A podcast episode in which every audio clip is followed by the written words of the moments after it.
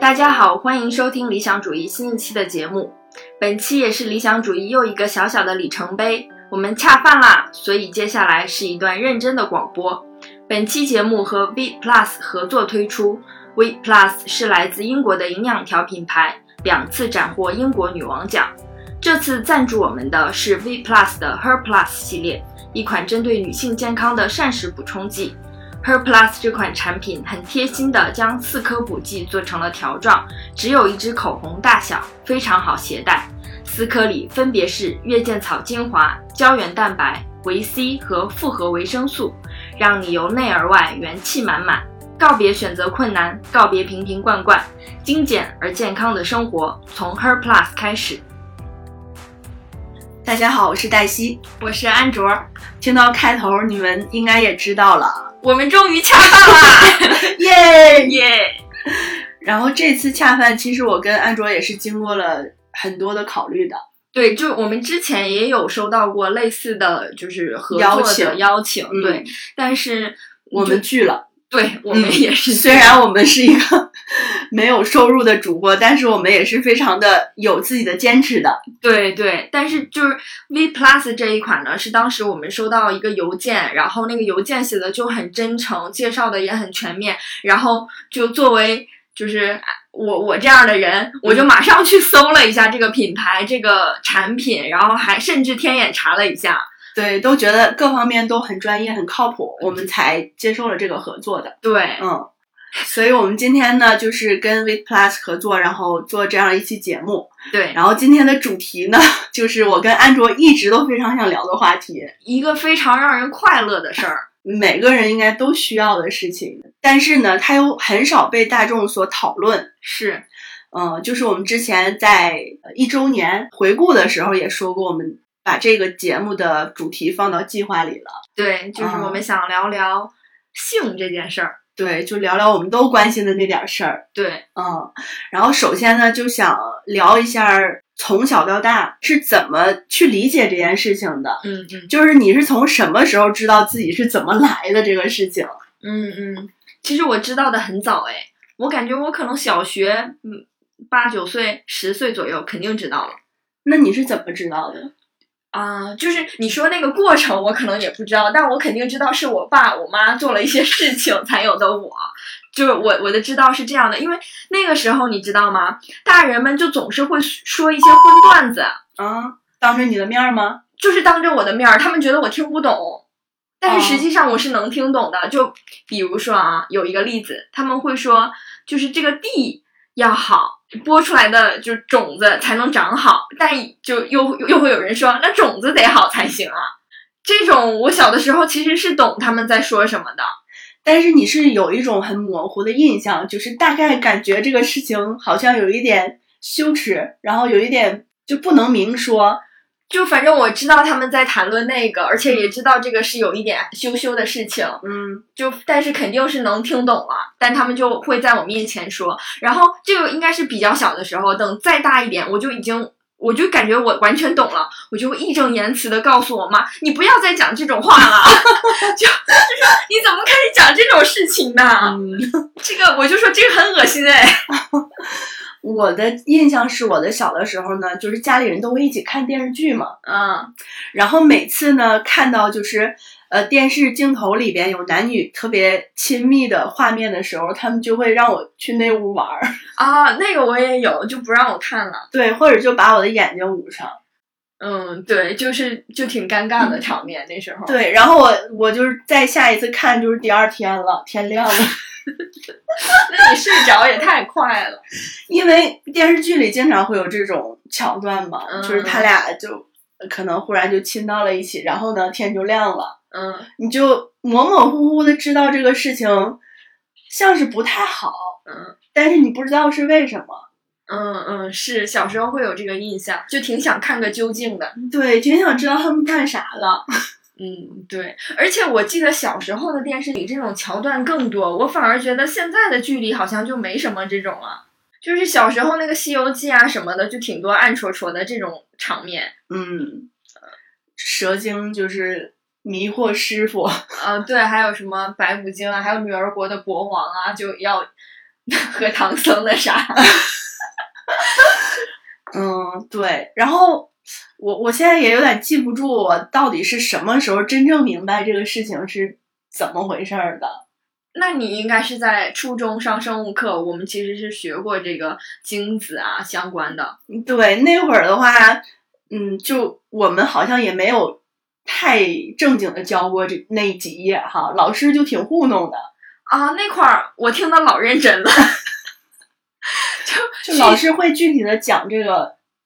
器官啊什么的 吗没，有器官没有讲，确实是这样的，就是回忆起来，他就只是说了一些很理理论的东西，对，然后反而是就是同学们之间就很嗨，嗯嗯，我们就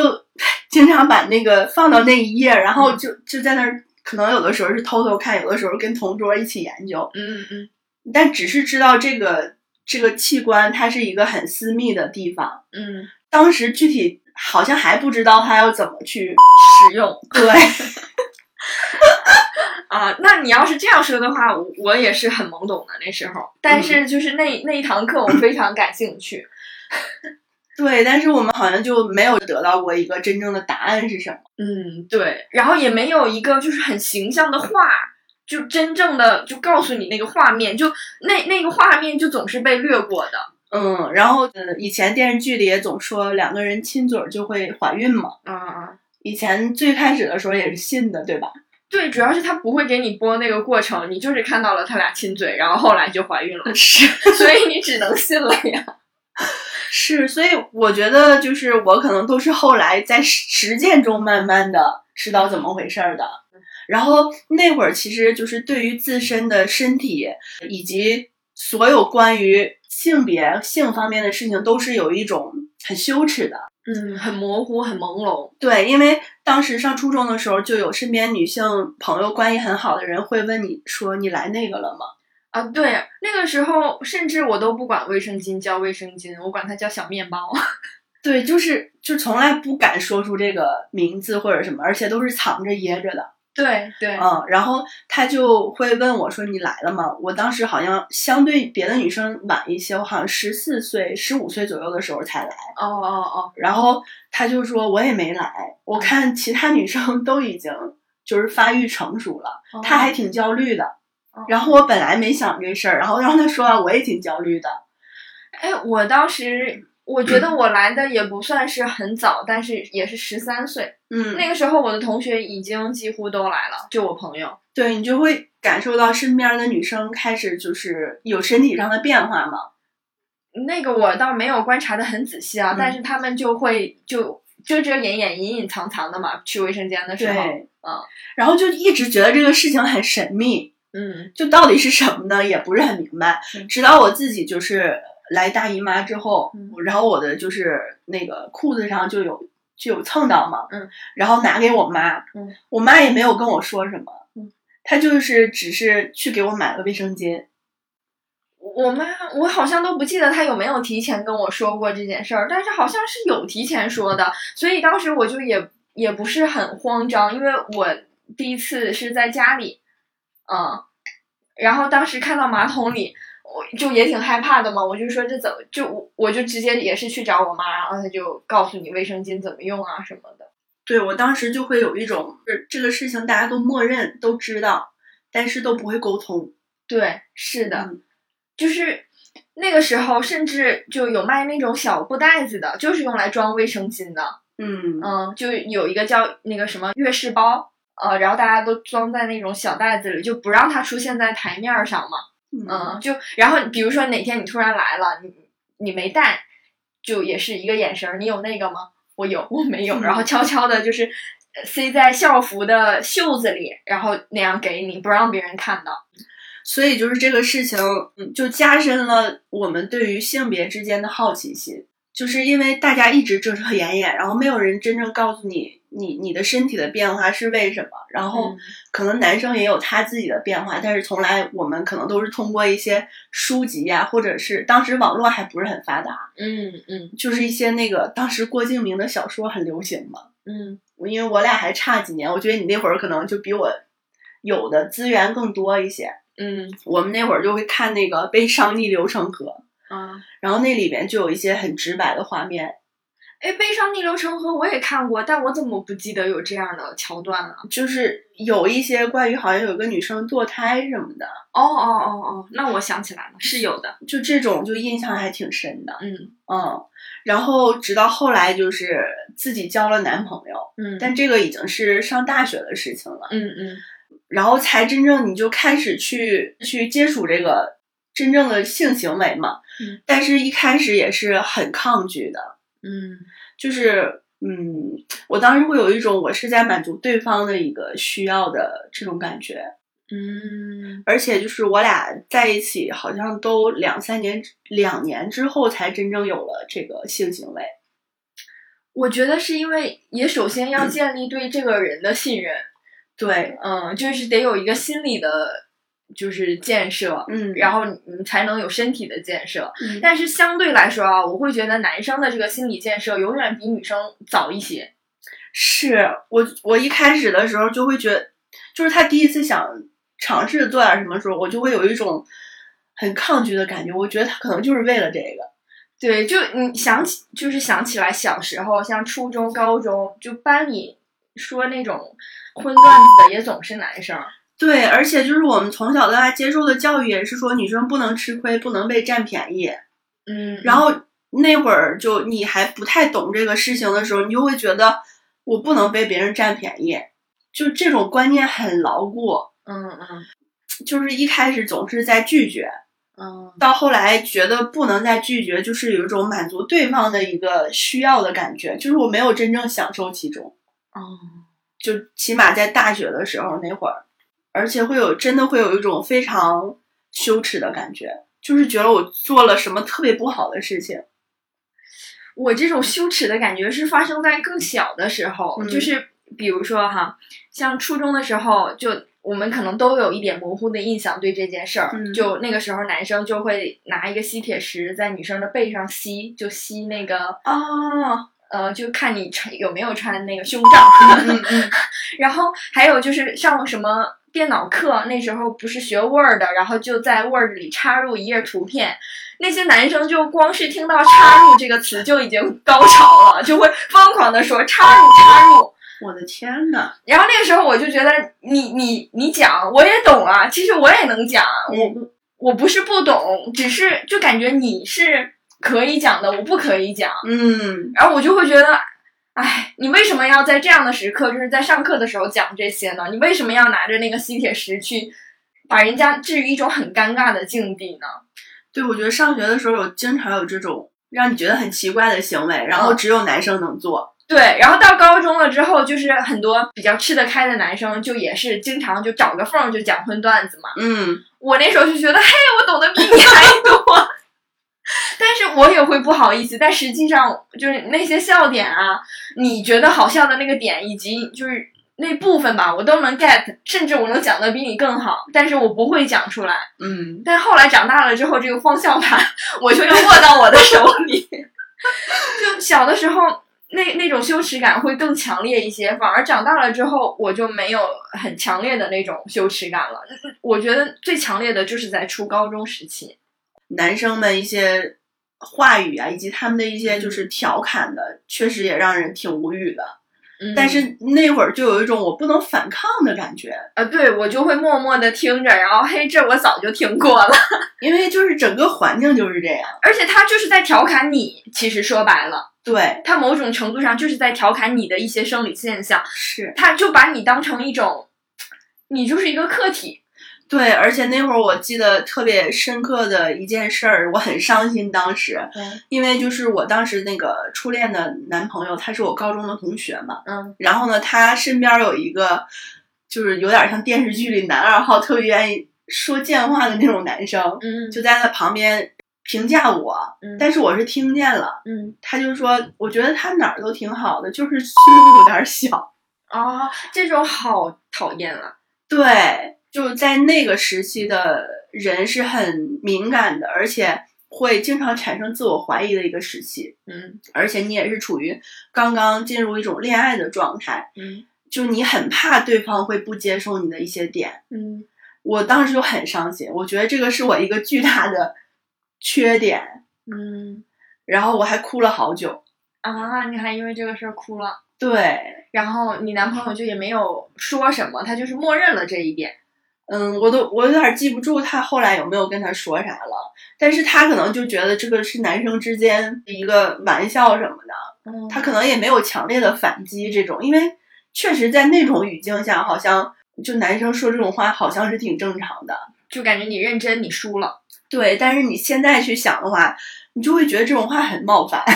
对，那个时候我就觉得他们是以他们作为男生来冒犯你是一件很快乐的事儿，但对但我们那个时候从来不会主动冒犯他们。他们觉得这个，我电视剧里也经常会有说，是因为喜欢你我才调侃你的呀。嗯啊，这个也是一个非常错误的，甚至到现在电视剧里还经常有那种桥段，就是一个小女孩被小男孩欺负了，然后回到家，她家女孩的家里人就跟小女孩说，其实他有可能是喜欢你，他才跟你闹着玩。嗯，就我觉得这种错误的观念就不要再往下继续说了。哦对，虽然说那会儿大家就是能理解那些男生都很调皮，但是很多观念上其实是需要被纠正的。我觉得，对他，他需要学习，嗯，尤其是到了现在，我们那个时候可能大家心都很大，就是我们也很强悍，嗯，所以导致我们就没有什么太大的挫折或者产生太大的阴影。对但是现在我就觉得大家这个意识普遍上来了嘛，嗯，所以你这一方面是要给予他一定的引导的，对，不然他就觉得他那样是没问题的，是快乐的，是，对方也会因为我的调侃感到害羞且快乐，并没有。对， 就他觉得，哎呀，他害羞了，他可能对我有意思，没有，谢谢，没有， 对，没跟你玩儿呢。 嗯，反正这些玩笑，其实在上学的时候是经常会收到的，是，并且心里会有那么一些不舒服，但是就不知道该怎么反抗。你也没有力气去反抗，因为你太害羞了。首先，嗯就嗯这个事儿，你感觉你要是出头去说，就觉得哎，你怎么懂那么多？嗯，就你有可能成为一个新的焦点，就本来没在说你，好像你自动带入了你。然后我还想到，就是小的时候有一件事情，因为之前节目中也说，我妈妈是做那个，就是当时计划生育的嗯那个管理的人嘛。然后呢，就是我家其实有很多避孕套，嗯，然后呢，就是村民们就会来我家领这个避孕套。所以以前避孕套不是一个商品，它是要按计划领取的。可能那会儿就是没有这么网络这么发达，可能不是说是这个东西这么容易获取。哦，就是我不知道那个东西具体来干嘛的，但是呢，每一次就有，一般都是女性哈到我家里来找我妈，然后就要那个东西。我就觉得这个东西挺神奇的，但是我不知道它是干嘛的。有的时候呢，就是我妈不在家，我自己在家，嗯然后也有人来我家，她看说你妈不在啊，嗯，我说啊，怎么了吗？她就扭扭捏捏不好意思说，然后我就把那个给她拿了出来。啊。 那个时候你不知道那是什么，你就直接拿给他了，因为你对知你潜意识里你知道他是要来拿那个的。对，而且我觉哦得那个东西应该是一个挺挺神奇的东西。哦，而且啊，我爸妈很过分的，他们小的时候就拿着那个给我玩儿，当气球玩儿。啊，那个应该质量挺好的，一对，套吹的气球都不会跑。然后我就在家里真的就是就是吹了好几个，然后拿着就开始玩儿。就是你你说的这个，也让我想到我们小时候有一款雪糕，里面是那种绵绵冰，就是装在避孕套里。我现在想想了下，那个东西就是避孕套。我们每一次吃那个雪糕，就会有男生说：“你知道吗？那个其实是避孕套做的。”所以那个就是质感什么都是就完全一样的，是吗？我当 时就不信嘛，啊后来看到真正的避孕套， 我就信了，那个东西就是避孕套。它就是前面有一个尖儿，然后你剪开那个尖儿，然后就吸那个里面的绵绵冰吃。我懂了，嗯。所以其实就是我们从小也会接触很多这方面的东西，但是都是一直被蒙在鼓里。对，然后你你自己还不想信这是什么东西，因为它一直被灌输的，它是一个不太好的事情。反正它就是一个神秘的，不、嗯不太会直接跟小孩儿说的。对，然后就说到我大学的时候，就开始有这种自己的经验之后呢，呃，尤其感觉这种罪恶感会很强烈哈。比如说那会儿，因为上大学，就是大家也没有自己的住处嘛，嗯嗯你们就会去学校旁边的小旅馆。嗯嗯，周末呀、什么的，你就会去跟他在那儿住一晚什么的。嗯呃，然后这会儿如果说我妈给我打电话啊，我在那个旅馆里，你知道吗？那会儿我就感觉我自己要窒息了。嗯，你你会觉得你对不起妈妈，对我，我也不知道我对不起谁，反正我就是觉得我当时心里特别难受，而且就是每次我俩要去的这个时候，都是他先去咨询一下，OK 这儿可以住，然后呢，我在外面先等着。嗯，而且也是遮遮掩掩。他后来可能给我发个消息或者什么，我再去找他，就是是一个让人觉得很见不得人的事情。嗯，你这个让我想到了你你给我一本书《嗯美满》里的一些片段吧，嗯，就是说不上来具体是哪一种，但是就就是这种对这件事的羞耻感。因为对那里面讲的其实是一个妈妈，就哺乳期的妈妈，她也是有自己的需求的嘛。嗯但是好像就是说，她感受到了自己有这样的需求，她觉得自己很羞耻，就我好像不应该有，但实际我有，我产生了这样的想法。嗯嗯所以就是这些各种各样的情绪夹杂在在一起的时候，我一开始是并没有觉得这件事情是快乐的，嗯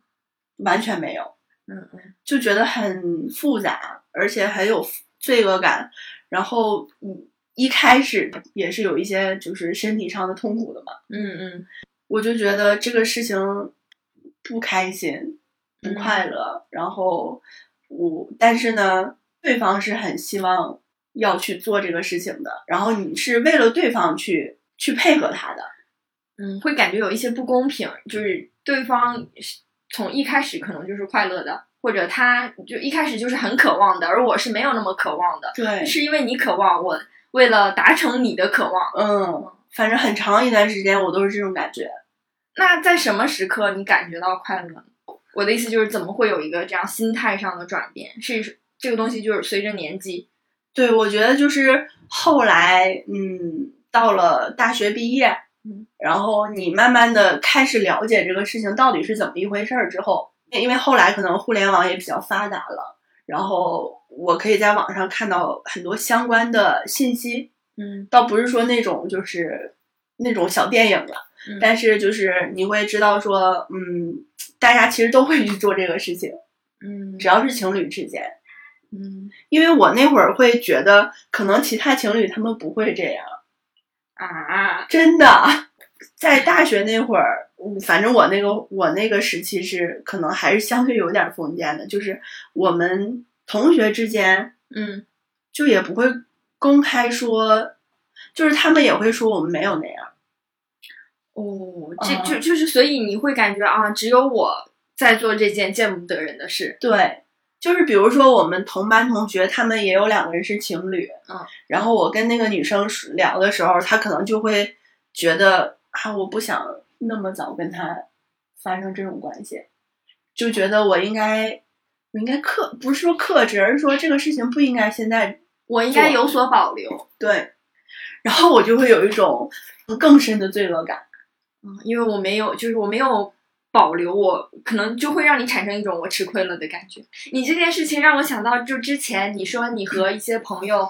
们一起吃饭，嗯然后玩真心话大冒险，就有一个人问你会自慰吗？嗯 然后你当时说你就觉得听到这个问题不知道怎么回答吗？嗯其实要是我的话，我会觉得这个问题还挺好回答的。我会说每个人都会追求快 乐，就不是只有你在追求，所有人。我不相信没有人会不追求。嗯，嗯，是的，但是你知道吗？你是第一个在这个回答上说 yes 的女生，啊我听到的，是吗？ 真的。就虽然我们平常不会去经常讨论这个事情，但是偶尔可能也会有一些情况会说到这个事情嘛。对，尤其是可能喝点儿酒啊，就唠一些有的没的的对，时就候是女生之间讨论这方面还挺多的，但是说自己也会 masturbate 的人，没有人给我一个肯定的答案。那他们怎么都不实诚啊？然后我就想，哦，所以这个事情真的是每个人都会做的嘛？肯定是的呀，每个人都会做，这个就也是你探索你自己的一个方式。 我觉得是这样的啊，当然也有可能极少数非常克己的人嗯，不会想到做这件事儿，或者说他人生太快乐了，他很充实，他就不想这个问题。嗯，但怎么会呢？就你不是就是说每一天都太充实，你肯定有时候会想到啊这件事儿。嗯，反正我觉得这个事情就这么直白的说出来，就觉得没什么了，对啊，就是一个很正常的事儿嘛。嗯，不去说它，反而会觉得这个事情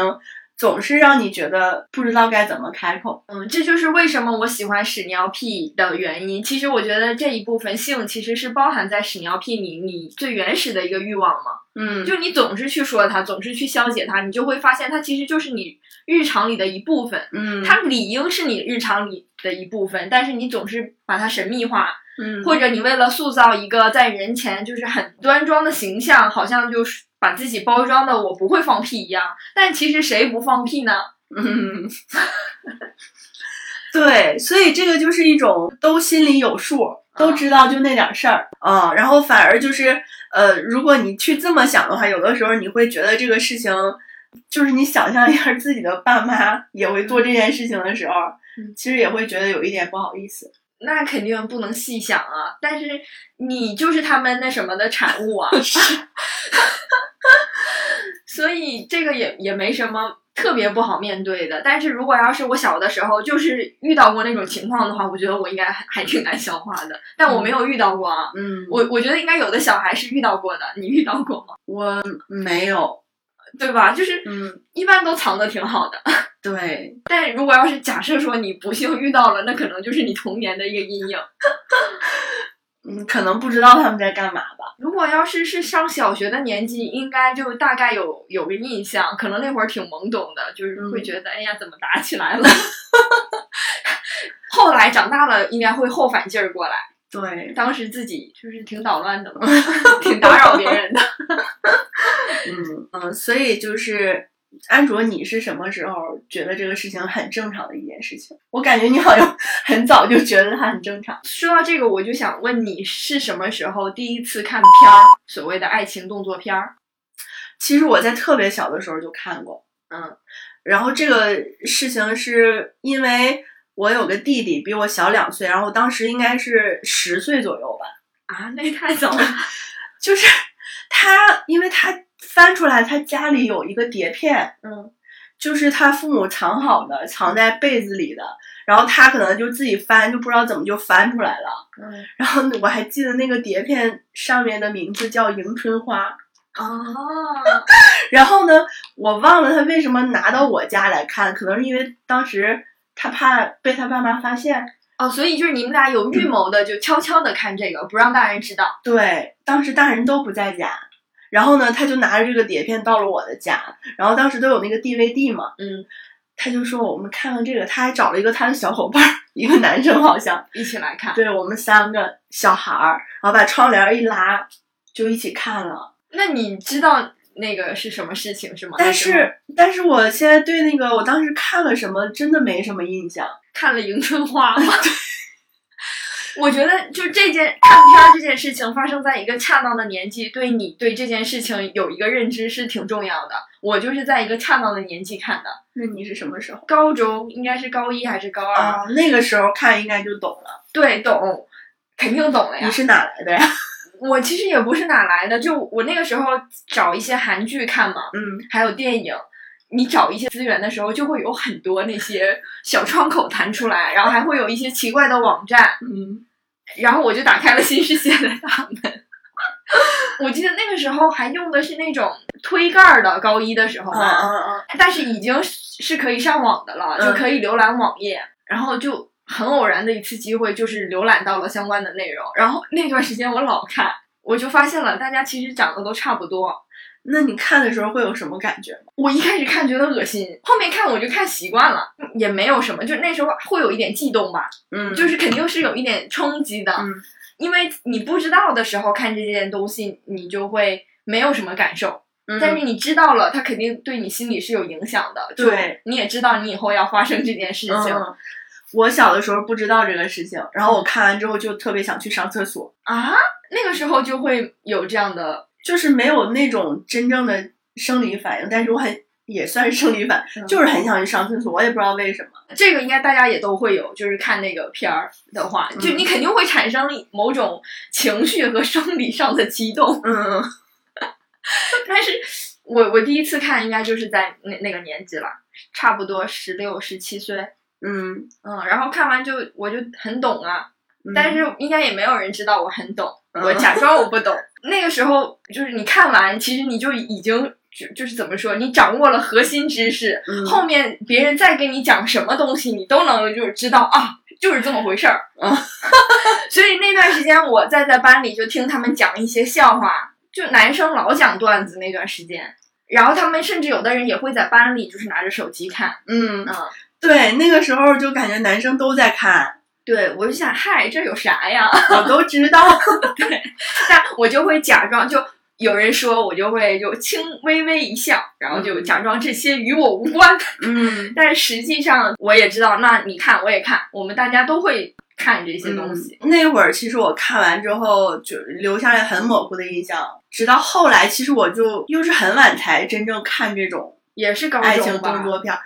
高中我好像真的都没有看过，啊可能是上大学以后，甚至是就二十五六岁的时候。啊所以智能手机对普及这一块儿有很大的效果。对，你看我俩其实也就差了三四年，其实还差了挺多的。当时我们反正男生都是用那个 MP 四，嗯他们是导的资源，嗯，而不是说能直接上网去看。对我们那个时候也有 MP 四，但是已经就有可浏览的网页了嘛。嗯，反正我是后来就是大学毕业之后吧，也是就是《色戒》算是我当时看的第一个很完整的那种电影。色戒那都文艺片儿，不能算爱情动作片儿，但是它确实暴露的，就是它是在电影里唯一一个暴露男性器官的，就而且它也不是暴露最主要的那部分，是那两个圆球。是，然后就是近几年吧嗯， 嗯，就就有很多能找到的资源，嗯也会偶尔去看一下。但是你看了之后，你就会觉得，哎，这个也没啥，就也不想看。有的时候，因为它比较无趣，所以后面我就是我就想讨论看片儿这一块儿嘛。就其实那个片儿你看多了，你会感觉特别无聊，因为它主旨鲜明，就是感觉整个就是在讲那一件事儿嘛。对，而且就是会桥段，有的时候让你尬到 脚趾抓地。对，就是反正就挺明显的，所以嗯就也没有什么。但是其实你想看的是那个氛围，嗯所以后面我就很喜欢看女生和女生一起的。嗯，但是有一些女生和女生一起的也是很很怎么说，很男性视角的那种的，那种我不爱看。嗯我更喜欢看就是电影里的很刺激的，就比如说什么阿黛尔的生活，啊嗯还有像小姐，嗯，她可能就也描绘了，但是给你描绘的整个的调子非常的舒缓，然后也很有张力，就是她都不用单纯描写那件事儿，但是已经给你烘托出来了那个氛围，让你十分激动。对，这这个我就发现是女生跟男生看片儿的不太一样的地方。嗯女生更注意这个情节，就是两个人是怎么样去走到这一步的，然后它整个的氛围感以及他们之间的一些情愫。互动，对，男生就可以直接就就开始就行了。对我是觉得这是一个互相的事情，然后在很多就是女生就只有女生出现的片儿里，我会觉得这是一个有互动的事情。对，就两个人互为主体，你和我都是主体，但有一些就是两性的片子里给我的感受就是有一个人是主体，有一个人是客体。对，主有体一个就完全是被动的。对，嗯，就是女性一般在那个爱情动作片里，她就完全是一个被被动的。对，那样的话，其实你看着就不会很快乐，因为谁不想主动啊？ 并不是被动，他当然被动也有被动的快乐啦，就是就是你肯定你也不你没有那么大力气，你全程 主动，但我我我是觉得每个人其实他都是多样的，他并不是我只想被动或者我只想主动，所以这是一个双向的过程，你不能。把这个人置于一个只被动的地位，然后嗯我就享受这种我在从上视角看的一一个快乐。对，所以就是爱情动作电影通常会教坏男生，就是男生以为就是两性之间就是这样的，对方就是需要来服从我或者是配合我的，我是那个掌握主动权的人。 反正男生怎么想我不不了解，但如果要是那么想，你们就大错特错了。 真的，所以就是，但是呢，我我发现这个这种电影它基本上都是那样的，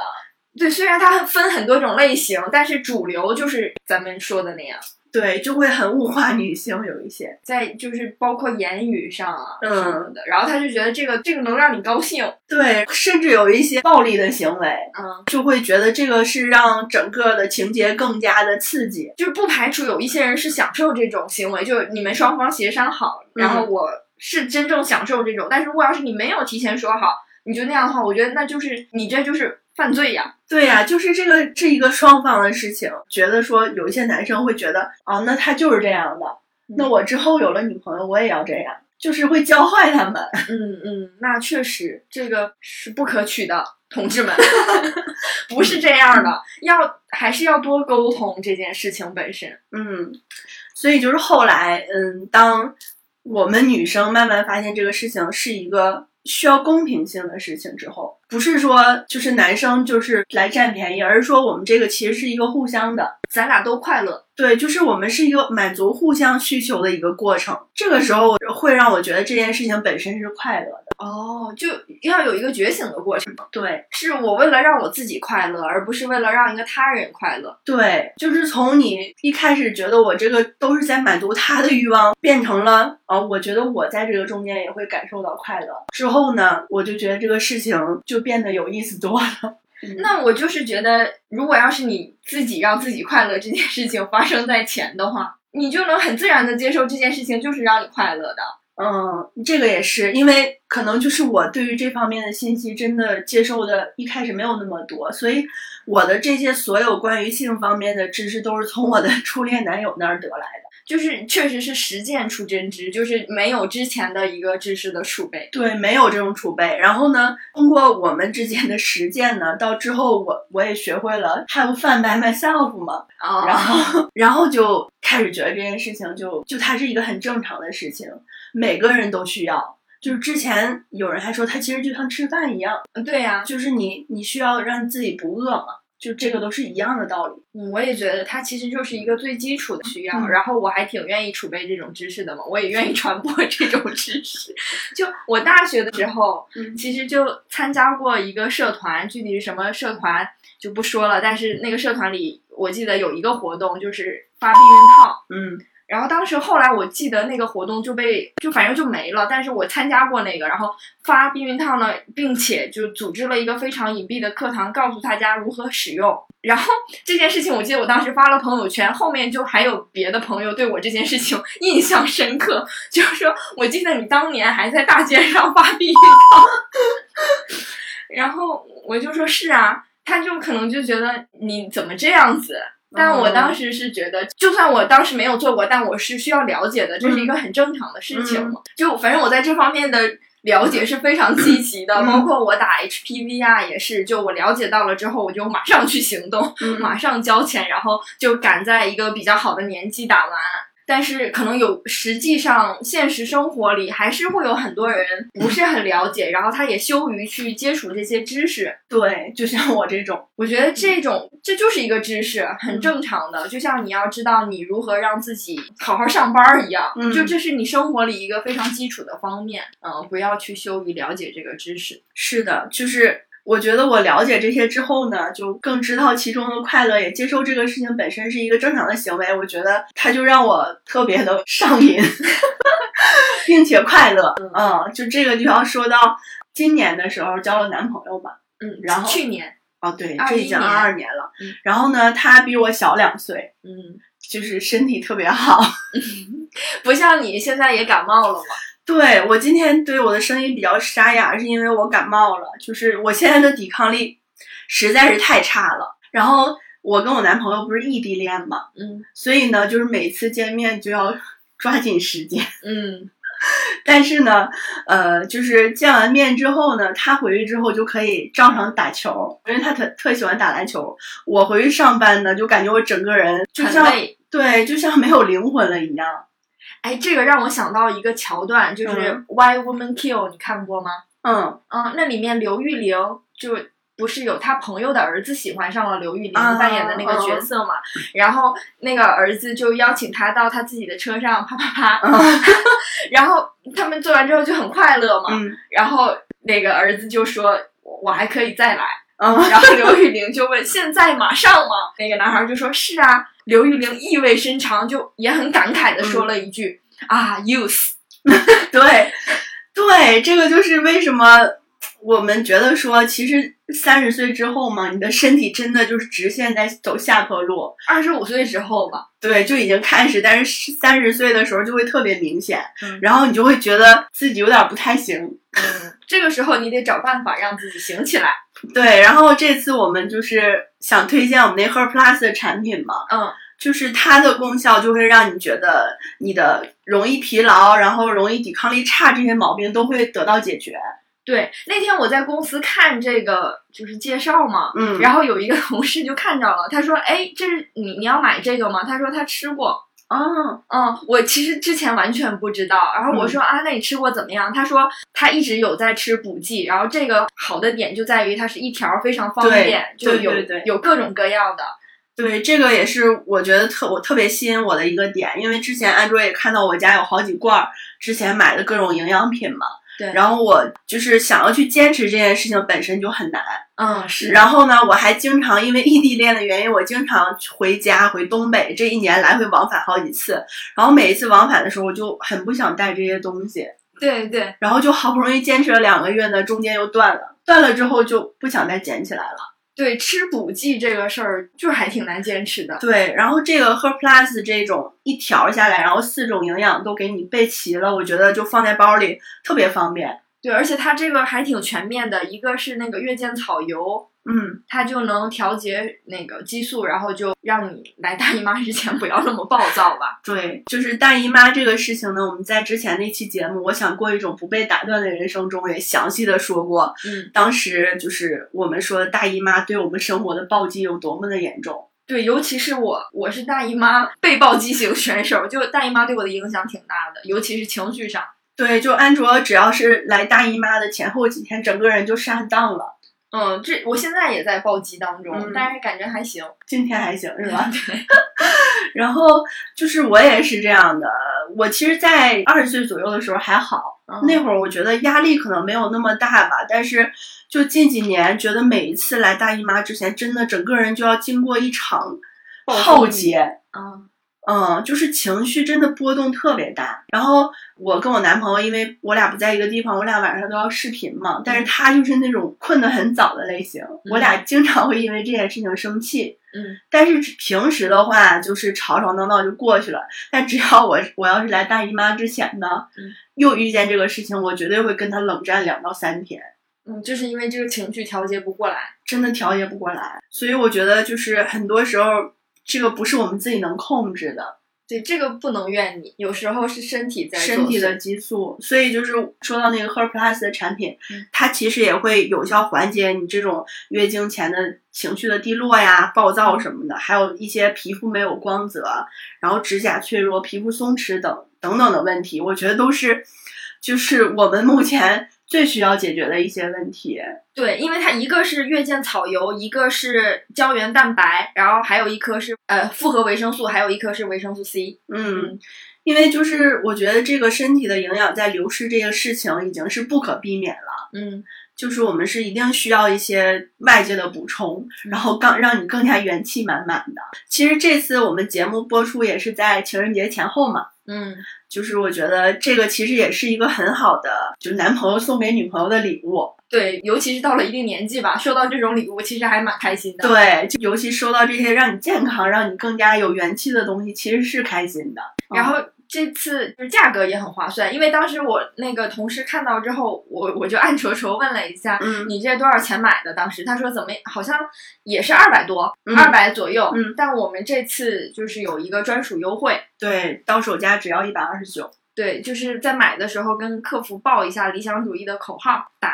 “理想主义”四个字儿，然后就可以领取一个优惠，到手价就是一百二十九。是的，就是我俩其实平时录节目的时候也非常需要元气满满。对，所以我们最近也一直在试用，但是这个东西你是需要一个周期的嘛，不可能说你试用了之后马上就有效果，所以我们也没有办法那样说。嗯但是我问了那个同事，嗯他就是总是荨麻疹嘛，嗯嗯，其实我也是，就是有起那个风团子，他说嗯那个就有改善。所以他会一直吃，而且他可能是那种，因为他一直在吃补剂嘛，所以他会换着牌子吃。嗯嗯，这次是这个牌子的，然后下次他就再换一种。但是他觉得就是，其实换牌子麻烦的就是它不是在一起的了，对嗯，要单独找个小药盒装着。对对对，嗯内分泌这个事情太重要了。身体的有的有的很多信号其实都是跟你的内分泌有关的，就它会体现在你的脸上、你的身体里。嗯，你的情绪里，嗯嗯，所以我觉得这种呃外界的补充，像科 plus 这种还是挺重要的，对所以就是很想推荐给大家，嗯，嗯，其实只有你的身体和情绪好了，你才能更加享受这种快乐。嗯，是，无无论是生活上还是说一段关系中，嗯嗯，其实后来我也在想，就是这个事情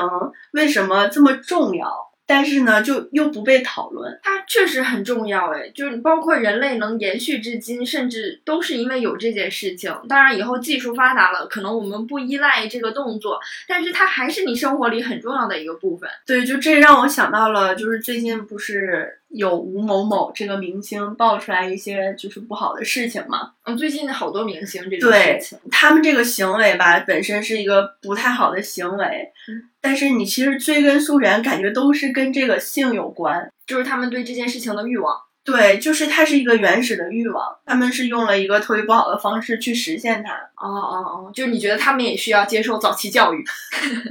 是不是？我会觉得性这个事情本身，它对人类产生的影响真的是特别巨大的。我记得之前有一次，我那个前男友问我，你觉得人类最伟大的发明是什么？我说我不知道，他说就是接吻啊。 哦，我说为什么是接吻啊？他说那接吻之后干嘛呀？我当时其实没有想到这些。接吻其实是会分泌一些东西，让你就产生性冲动嘛。对，嗯它就是一个铺垫嘛。所以其实我觉得从一个女生的视角来讲吧，就是我们我们俩刚刚说的那些，就是在上学的时候，其实嗯其实当时我觉得我不是说没有这方面的欲望，而是说。我觉得我自己告诉我自己不应该有，就是所有的语境来讲，只有男生会开这种黄段子的玩笑，或者他们才会看片儿，你就自然而然地会觉得我要远离那个东西，那个东西不属于我，嗯，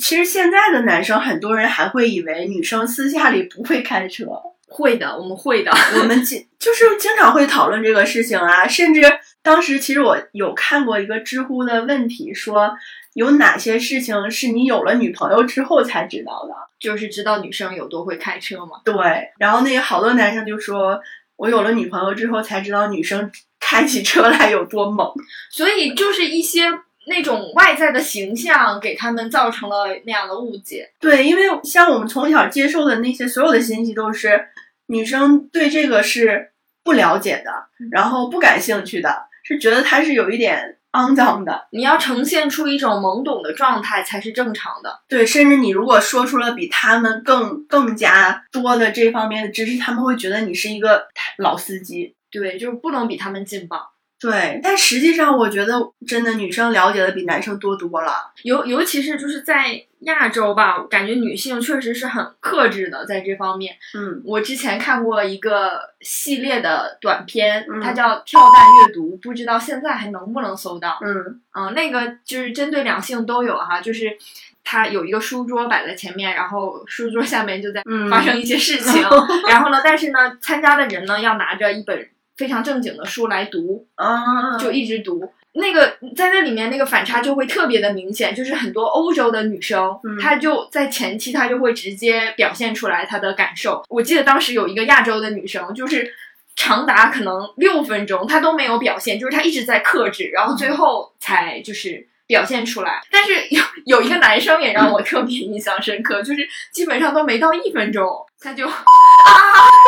然后就没有了，那个视频就断了。就我不知道现在还能不能找到，应该这个应该也是我大学时候看的，嗯，在在微博还是什么，在人人看。嗯，所以其实我们就是想聊这个话题，也是一方面想要知道，就是大家首先是怎么知道这一回事儿的，其次就是也对他有了一些反思，是觉得我们小的时候就一直是在一种羞耻中看待这件事情的。嗯，我觉得现在可能很多高中、初中的人，他们就早早就懂了。或者他们就现在就呈现出了一种非常开放的姿态，但我觉得这种也是需要引导的，就你懂得更多了，就更需要引导了。因为我感觉我们自己是经过了漫长的过程，才真正接受这件事情的。嗯嗯，所以我也觉得，就是如果说有还在很懵懂的时期听到我们这期节目，就也想跟他们说，就是这个事情真的是一件很正常的事情